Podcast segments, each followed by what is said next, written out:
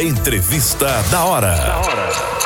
Senadora Daniela Ribeiro, já conversamos por muitas vezes aqui nesse programa por telefone, mas essa é a primeira vez que a senhora participa aqui em nosso estúdio. Obrigado por aceitar nosso convite, senadora dizer que, que, primeiro cumprimentando todo o povo paraibano, né, que nos acompanha aqui na Hora H, é, que para mim é muita honra e muita alegria poder finalmente estar aqui, realmente nos estúdios e agora estudos, né, local, um local novo, novo e privilegiado, né?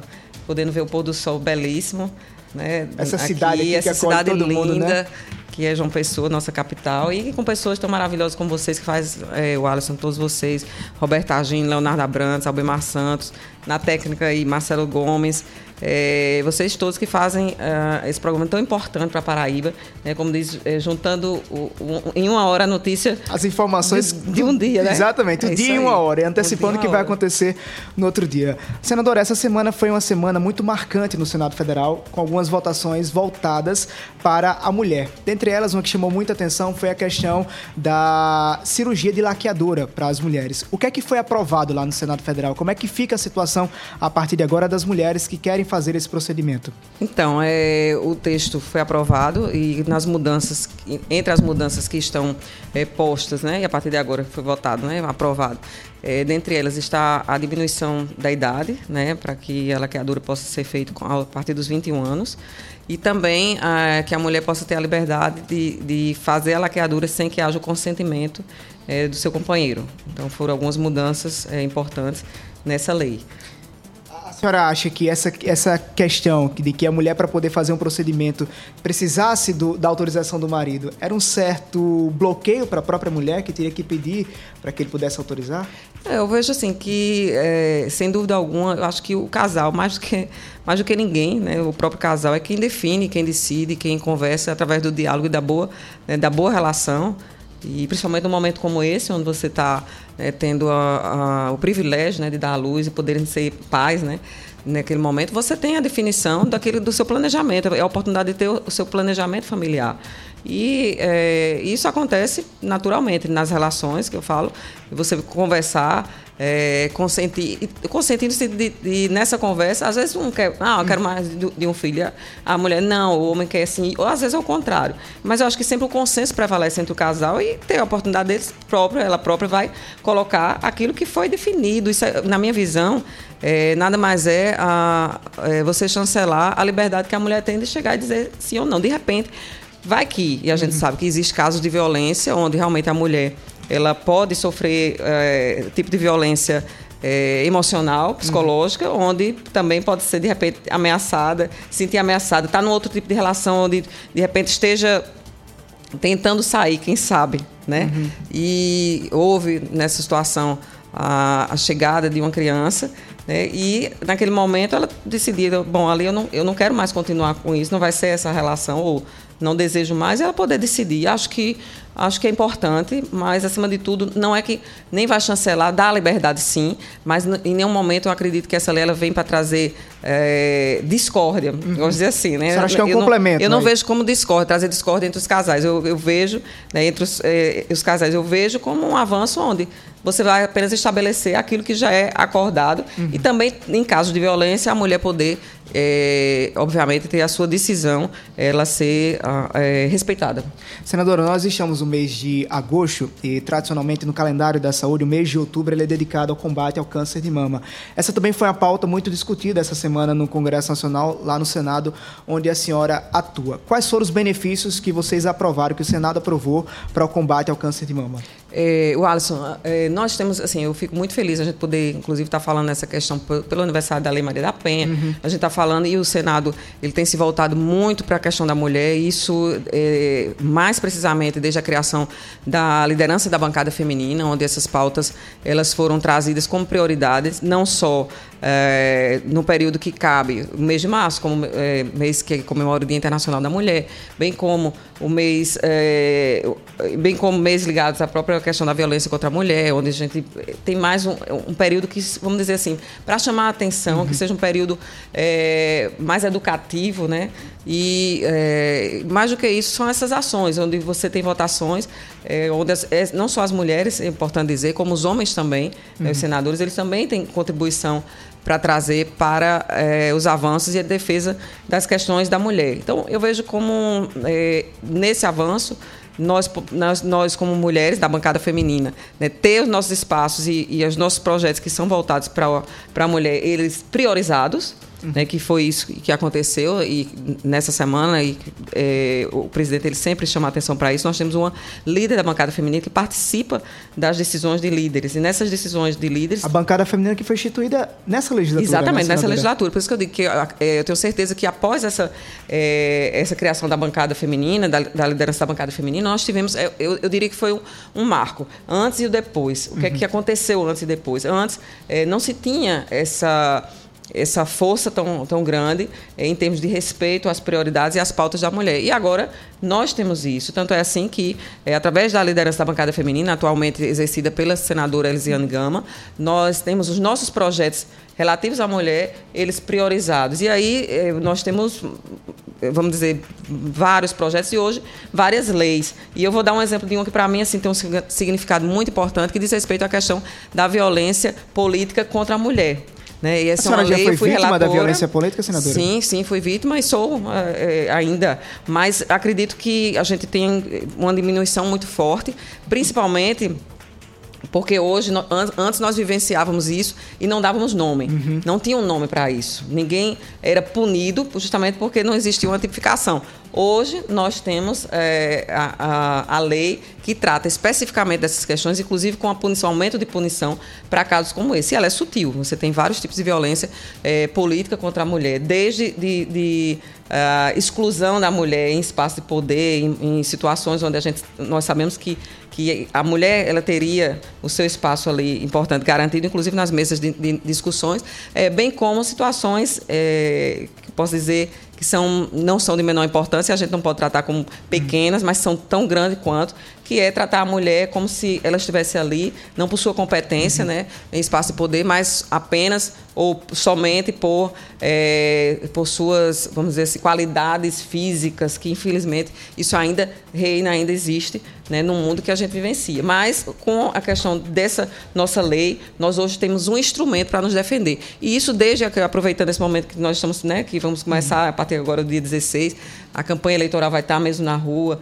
Então, as mulheres que vivenciam, desde dentro do, dos partidos políticos, quando é, pode acontecer de serem é, muitas vezes é, excluídas ou, né, ou, ser, ou terem tido é, passado por situações como essa, hoje ela tem uma defesa que é essa lei na, no exercício do seu mandato ou durante o período é, que traz esse momento de campanha eleitoral. Então, eu acho que isso é um, um grande avanço. E isso se deu justamente por uma violência é, política que eu sofri aqui na Paraíba. Levei essa questão para a nossa liderança feminina, bancada, para toda a nossa bancada. A nossa líder, à época, senadora Simone Tebet, é, é trouxe para a discussão, inclusive se posicionou aqui na Paraíba. E aí eu pedi, fui atrás para que a gente pudesse trazer da Câmara. E eu quem relatei a lei que hoje é a lei é, que, inclusive, está sendo é, motivo para é, campanhas desde o TSE, desde aqui o próprio Ministério Público aqui é, da Paraíba encampou também essa, essa, essa bandeira né, de, de defender e de mostrar é, a importância de se respeitar a mulher e de que jamais é, violentá-la. É preciso mais. Nós estamos recebendo aqui hoje nos estúdios a senadora Daniela Ribeiro, presidente do PSD na Paraíba. Senadora, a senhora, quando chegou aqui no estúdio, acompanhava uma reportagem de Albert Santos que tratava sobre o ato em defesa pela democracia. Esse ato aconteceu aqui em João Pessoa, mas também em São Paulo. Em São Paulo foi o maior local desse ato. A senhora acha que em pleno 2022 realmente é necessário fazer essa defesa da democracia? Há um risco muito grande para a democracia? Eu acho que é necessário desde que, uh, quando a gente começa a sentir palavras, frases, atitudes que, que não condizem com um país onde vivencia como o nosso, que conquistou, que inclusive é recém, né, vamos uhum. dizer, é um neném né, que diz respeito a, ao voto democrático, né, a, a possibilidade de eleições é, diretas, né, de toda essa conquista de um país que, que tem uma democracia que é extremamente nova. Então, no, no instante em que existem ameaças né, isso aí, por pessoas que têm e, e têm na sua importância do seu, do seu lugar, o lugar onde exerce, né, e tem falas que são uh, preocupantes, né, eu acho que sim, o que vale a pena, que é importante, é o, o país todo e as pessoas. E aí, eu, eu acho que o único erro que acontece é você ter a questão da politização, uhum. que é impossível não acontecer. É. Né? Vamos ser sinceros, é impossível não Qualquer acontecer. Qualquer ato né, que aconteça, é, isso é, é impossível, impossível não acontecer, mas eu acho que é válido sim a gente sempre reafirmar a importância do voto, do, voto da, do povo, que lembrar sim, se é necessário, mas então vamos lembrar que o poder emana do povo, né, que somos ali representantes eleitos legitimamente pelo voto, então as pessoas têm direito a, a votar. Têm a senhora acha que o Congresso Nacional, senadora, está reagindo bem a esses ataques que ah, estão acontecendo? O Congresso ele tem, ele tem compreendido. Há muitas críticas, só lhe interrompendo, uhum. a condução, por exemplo, do presidente da Câmara, Arthur Lira, o presidente do Senado, Arthur, é, Rodrigo Pacheco, ele é mais incisivo, ele é mais duro no combate a essas críticas. Mas há um, um setor do Congresso Nacional que é alvo de críticas por não defender a democracia. A senhora acha que é preciso ter uma defesa maior lá no Congresso? Eu acho que todo, todo brasileiro e brasileira tem que, é, tem que entrar é, nessa bandeira de defesa da democracia. E aí, é, se alguém tem, não tem tido mais uma, não tem tido, sido mais contundente né, e essa cobrança e é, e é, natural e a gente compreende e compreende não nós sabemos traduzir isso muito bem. Existe um, um, uma aproximação maior por parte do presidente da Câmara dos, dos Deputados com o governo federal e, é, diferentemente do presidente do Congresso, que tem uma independência uhum. maior. Então, nesse sentido, existem esses posicionamentos que aí vai da questão político-partidária. E tudo isso faz parte uhum. da democracia que a gente vive. Desde que ela não seja afrontada, acho que é, cada um escolhe o lado e a forma né, que deseja atuar, ou seja, mais contundente ou menos contundente. Desde que a nossa democracia ela seja protegida, ela seja respeitada e, acima de tudo, acho que ela tem que ser mesmo é, reverenciada. 6 horas e 34 minutos, recebendo aqui nos estúdios hoje a senadora Daniela Ribeiro. Senadora, a senhora citou que a partir da semana que vem começa a campanha eleitoral. E o seu nome sempre é muito colocado nas discussões das associações que acontecem aqui na Paraíba. Por exemplo, havia uma, uma expectativa que Daniela Ribeiro fosse candidata a governadora. É natural que os senadores que têm oito anos de mandato, Sim. eles se abdiquem da disputa, quer dizer, se, se, se licenciem do Senado em alguns, algumas oportunidades para disputar o governo do Estado. A senhora preferiu cumprir os oito anos sem disputar o governo.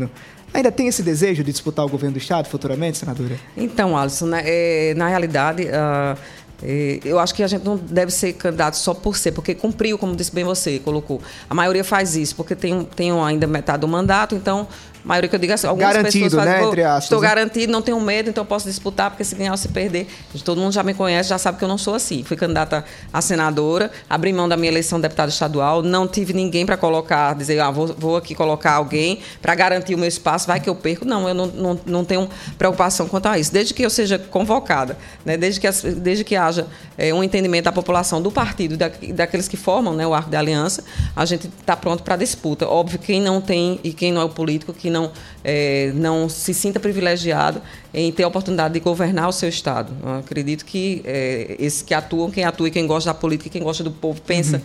né, em fazer um trabalho, tem sim esse desejo. Então, eu não diria a você, ah, esse desejo ele deixou, ele, ele foi dormir e acabou. Não, de forma alguma. Acho que no nosso Estado, né, a gente quer, no Legislativo, eu posso fazer o trabalho de uma forma, e assim, graças a Deus, temos feito, inclusive levando muito trabalho para o Estado da Paraíba, Paraíba como um todo, os municípios paraibanos, que é onde acontece, né, a vida acontece. Inclusive, hoje, registrar que é, o, o, nós é, o Parque Tecnológico da Paraíba, que fica em Campina Grande, recebeu recursos, inclusive foi pago recursos hoje é, da minha emenda para o Parque Tecnológico, é, quase 5 milhões de reais. Então, mostra que é o trabalho é, que, que é feito que a gente está ali no dia a dia. Então, no legislativo, a gente tem um trabalho. No executivo, óbvio, que já seria outro desafio. Mas é, aprovo, eu digo, em primeiro lugar, a Deus, que eu confio minha vida né, a Ele, que nesse momento é, eu pudesse contribuir de outra forma. E, e, a forma que a gente pode contribuir está no, no, na presidência do partido do PSD.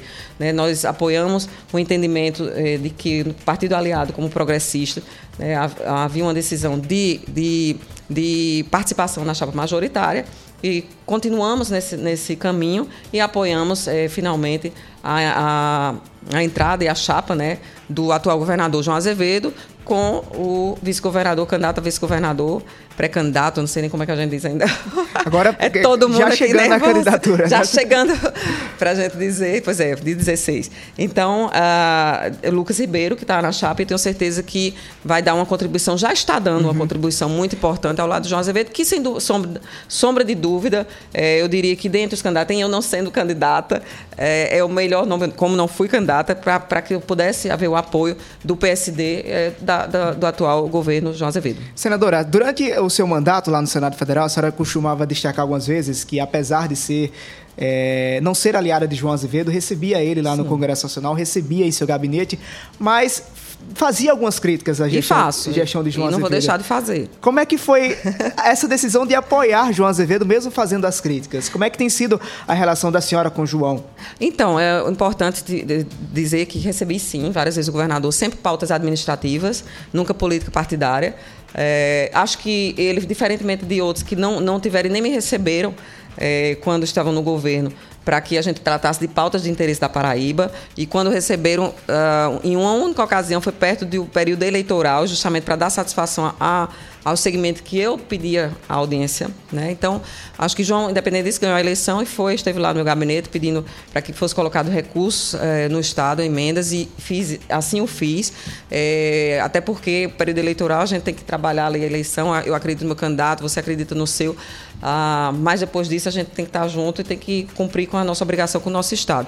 Recebi, ah, votei a favor de empréstimos que foram eh, realizados pelo governo do Estado, também tendo, estando em lados políticos opostos ou separados.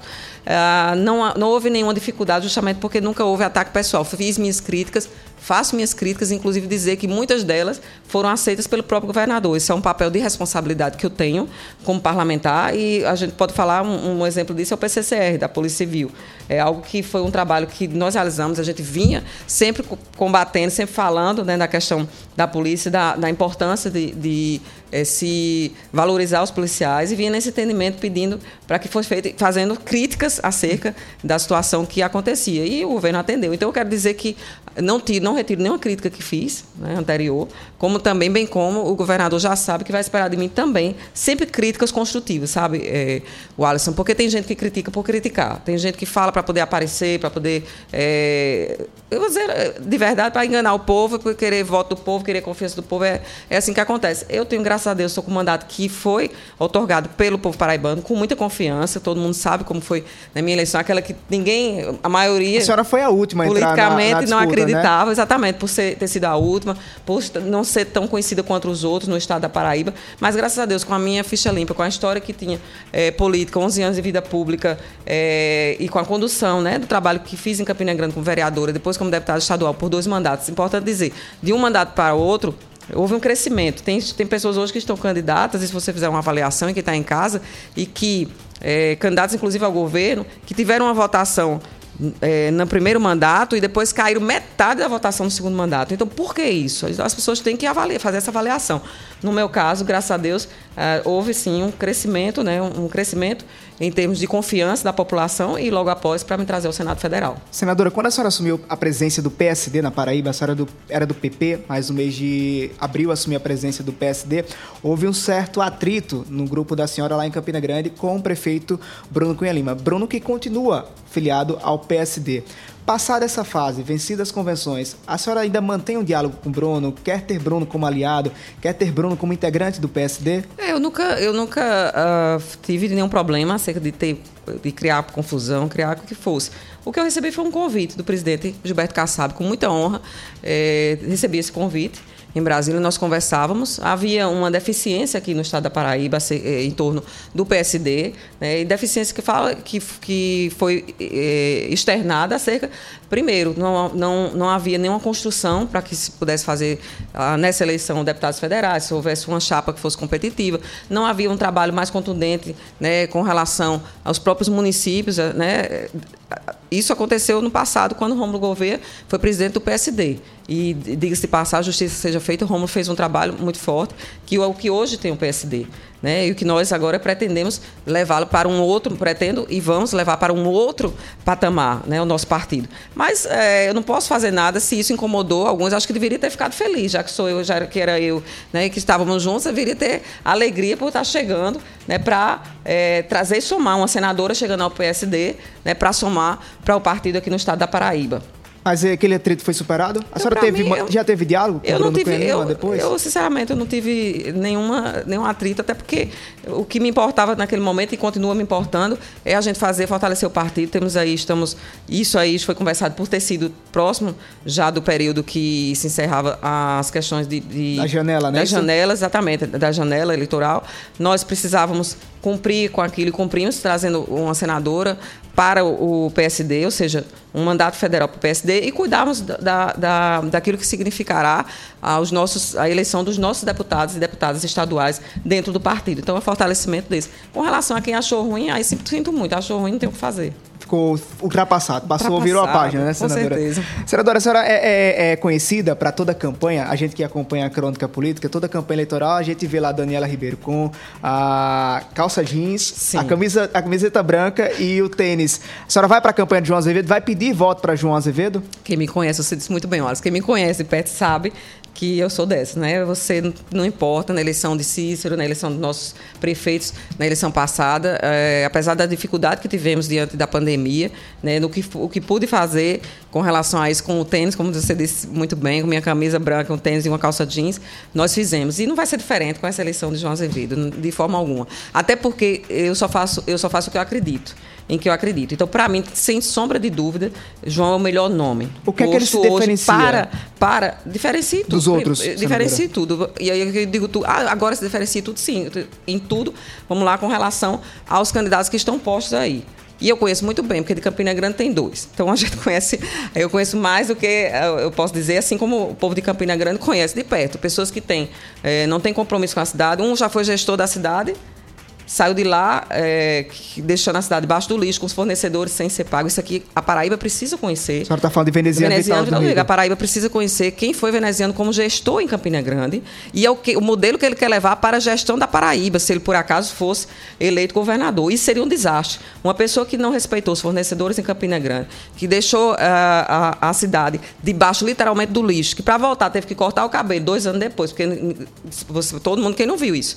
Cortou o cabelo para poder voltar à cidade cidade, passou dois anos desaparecido da cidade. Essa gestão, que esteve do lado, à época, quando houve perseguição ao EPB, por, por, pelo então governador Ricardo Coutinho, Veneziano ficou em silêncio, não abriu a boca dele para defender o EPB. Hoje a UEPB vive outro momento com o João Azevedo. E todo mundo sabe disso. Eu vivencio, estou falando por quê? Porque sempre estive muito próximo à Universidade é, Estadual de Campina Grande e, inclusive, a época quando a gente pedia, quando ela estava sendo sucateada, falta de respeito com relação aos repasses, eu fui uma dessas vozes que se levantou na Assembleia Legislativa. Tem tenho tranquilidade, inclusive, porque, como deputado estadual, fui contra completamente a todas as ações que aconteceram sobre a, priva sobre a questão da, da terceirização da as saúde organizações sociais. das organizações sociais. Fui contra. Hoje, aí você diz. E João Azevedo, você está com João Azevedo, exatamente por isso, porque nem nada, não houve um só, uma só, é, não há uma só investigação é, para João Azevedo, mostrando, inclusive, rompeu logo com o governador Ricardo Coutinho, quando tudo foi à tona. E aí, quem está respondendo não é ele. Né? Então, eu acho que isso fica muito claro. Por, por, por tranquilidade, como eu digo, quem conhece é, a gestão de veneziano como prefeito de Campina Grande, jamais, mesmo o povo de Campina Grande, pode dar um voto a uma pessoa como essa. Com relação a Pedro, é uma pessoa que tem um discurso completamente é, diferente da, da, das atitudes da sua vida, né? a própria vida, porque a vida de Pedro o tempo todo foi de quem tomou banho na piscina da granja, foi de quem é, simplesmente é, teve toda a sua família empregada no governo de Estado, é, junto ao poder público. Então não pode criar esse discurso de um dia para a noite de que ah, vamos fazer diferente. Poderia, desde que, assim que começasse a ter consciência disso, já lutasse contra isso, inclusive dentro de casa. Mas fazer isso agora para o povo, jogando essa fala para a população e quais são os projetos e propostas realmente, como se vai realizar. Porque você perguntar, você vai fazer o quê? Alguns, entre eles, se joga algo. Mas o que é que, como você vai realizar? Pode ver que nos debates nenhum deles, dos três candidatos, inclusive também Nilvan, que aqui quer dizer pessoalmente respeito a todos, mas em termos de projeto de ação, Nilvan conhece muito bem, com todo respeito, um microfone para você estar tá se reclamando, você está falando né, do que está certo, do que está errado, mas experiência, experiência de gestão e administrativa não tem alguma. Muito pelo contrário, uma pessoa que disse que a Paraíba tinha um PIB de 43% é, do, do país inteiro é uma pessoa que mostra que desconhece completamente né, é, números, orçamentos, significado dessas questões que são mais importantes. Mas o discurso é fácil de fazer. Mas o que realmente importa é a ação. E realmente, se você olha, e quando as pessoas fazem essa avaliação de ação, vão olhar para um governo que realmente tem resultado. Então, dentro de toda essa perspectiva, é, dentro de um olhar que eu estou fazendo aqui de uma análise né, e crítica de tudo isso, é que fica muito mais tranquilo, muito mais, eu diria para você, prazeroso e com toda certeza arregaçar as mangas para esse projeto que é merecedor a Paraíba. Não é João Azevedo, não é Lucas Ribeiro, não é um projeto pessoal, não é Daniela, mas acima de tudo é a nossa Paraíba que tem que estar tá no melhor lugar possível. E sem dúvida alguma, com o veneziano não estará, com Pedro não estará, com o Nilvan não estará, com nem outros dois candidatos que aqui eu tenho todo respeito não estará, mas com alguém que é, conseguiu atravessar a pandemia, que foi um dos maiores desafios que nós tivemos né, é, durante esses quatro anos, é, atravessar a pandemia e trazer resultados. Então, uh, hoje está aí várias, várias ações aí, o, o de, de, não só com relação à questão da saúde, mas educação, é, enfim, ações de infraestrutura. E aqui, se a gente for falar, eu vou, eu vou tomar o microfone até o fim, porque eu, se quiser eu vou falando aqui do que é que tem sido feito, inclusive em Campina Grande. A senhora então, acha que o governo João dizer... Azevedo é, dá atenção a Campina Grande? Porque há muitas críticas da, da ala mais ligada ao Grupo Cunha Lima. Rapidinho, senadora, a gente está chegando aqui lá. já na vamos reta lá. final do programa. Há muitas críticas do Grupo Cunha Lima dizendo que o governo do Estado, as gestões do, dos governos, não, não tem trabalho em Campina Grande. Falando de Ricardo Coutinho e também de João Azevedo, que são as últimas gestões que estão à frente do Palácio da Redenção. A senhora acha que João tem o que ofertar a Campina Grande, sua terra? Não, não tem dúvida alguma. E aqui, assim, eu faço. É importante dizer que além dele, dele, tá, dele ter trabalho em Campina, em Campina Grande, e aí a gente está falando, ah, você está dizendo que tem trabalho? Sim. Ah, ah, mas o Centro de Convenções, não só o Centro de Convenções, falar o Centro de Convenções é uma obra importantíssima, inclusive reconhecida é, por veneziano, que até eu quero dizer isso. Como é que um candidato, aproveitando aqui, um candidato a governador, que esteve com o João até o último dia, sua esposa trabalhando no governo, sendo secretária, como é que pode criticar um governo onde você sorria, batia palma e fazia questão de estar na mesa? Brigou porque queria estar na mesa do governador. É inconcebível. É esse candidato contra esse discurso é que não dá para ser feito. E tem que reconhecer, porque até o dia de ontem, ele é o primeiro que, quando foi entrevistado aqui, você deve perguntar sobre as defesas que ele, que ele fazia das ações do governo do Estado em Campina Grande. Existe a presença do governo do Estado, sim, é, em Campina Grande, e essas são ações que, é, inclusive, têm sido feitas, a questão do, do, é, do de programas como Está na Mesa, de programas como ah, o próprio Opera Paraíba, de programas de ações efetivas, de, daquela, daquela alça que. A gente pega a alça quando alça a entrada, sudoeste, para a Lagoa Seca. Gente, que a gente pega e corta ali, que é uma, uma, obra importantíssima, porque a gente tem que entrar em Campina, todo mundo sabe disso, o trânsito que a gente pega para ir para o outro lado da cidade, você vai na Avenida Canal, você pega tudo aquilo ali é, para muitas para ir para o Brejo, né, Paraibano. E quando você tem uma obra como essa, você corta e você chega numa, numa outra área, é, que no outro local, né, que, é, que eu diria que facilita a vida, não facilita, eu diria não, facilita totalmente a vida daqueles que precisam. E hoje em dia tudo nosso é tempo, né? Precisam de tempo. Nossa vida é tão corrida, mais do que nunca o tempo é extremamente precioso. Ping-pong rapidinho, senadora, para a gente concluir nossa conversa. Poliana Dutra, é a sua candidata? É minha candidata. Por quê? É um excelente nome, uma mulher que não é só por ser mulher, é importante dizer, Poliana tem é, um trabalho é, que é reconhecido como deputada estadual. Inclusive, aqui quero dizer que foi uma das, mesmo não estando do lado de Poliana, tipo, no, ela estando, não estando do lado, não, ela estando é, na base do governador, Poliana, quando sofreu a violência política, ela foi uma das que se levantou a voz a meu favor. Então, uma pessoa que tem coerência com relação à defesa das, é, das políticas em defesa da mulher, mas também tem compromisso, não só com isso, mas com as questões que são preocupação da Paraíba. Acho que foi um grande nome, né, no final, ao final acho que é um grande nome. Tenho certeza que é, essa chapa ela será vitoriosa, uh, porque são, se você olha para a foto, a contribuição que Lucas vai dar, eu não tenho dúvida alguma, como vice-governador, porque Lucas faz isso como vice-prefeito em Campina Grande. Quem acompanha as redes sociais de Lucas, não é acompanha porque agora apareceu, não. É como se pegar lá de trás, vai ver que, que ele faz um trabalho, independente de ter um, um, mandato de prefeito ou não, mas ele que chega perto, ele que está andando, que escuta e que está com a população, levando as demandas para que sejam resolvidas. E muito pelo, pelo contrato, contato dele, pelo trato dele com os próprios secretários, ele sempre pôde resolver.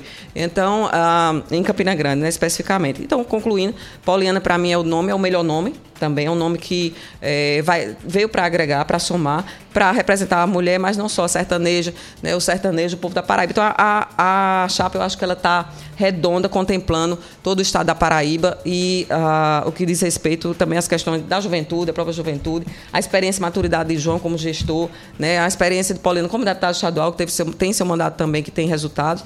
Ah, então, eu fico muito feliz em poder é, concluindo a tua pergunta, poder saber que eu vou gastar meu tênis é, com muito orgulho para todos esses três candidatos que fazem parte do nosso projeto. Prometo projeto que é a última, que Valéria Sinés já está olhando para mim ali. Lula ou Bolsonaro, Daniela Ribeiro? Então, nós temos, nós temos uma, uma, tivemos uma definição do nosso presidente Kassab, né, de que é, de respeitar né, cada, cada estado né, com relação às suas definições. Há uma tendência maior de que haja um, um apoio do nosso partido. É, primeiro, o entendimento de, de, de, dar esse mesmo entendimento para que as pessoas possam respeitar, né? mas há um entendimento maior de que esse, nós possamos caminhar junto com aquilo que é, é definido pela chapa de João Azevedo. Então a senhora vai votar em Lula? Eu, eu estamos ainda definindo caminhando isso, caminhando para isso. Senadora Daniela Ribeiro, muito obrigado pela sua participação aqui na Hora H. O tempo passou rápido demais, dava para a gente ter mais três horas de conversa aqui. É, você sabe que eu vou até perguntando e eu respondendo. Obrigado, senadora, por atender o nosso Eu que agradeço, viu? eu que agradeço, Alisson. Quero agradecer de forma muito especial a todos os ouvintes, todos aqueles que estão nos assistindo também, que Isso. estão nos acompanhando.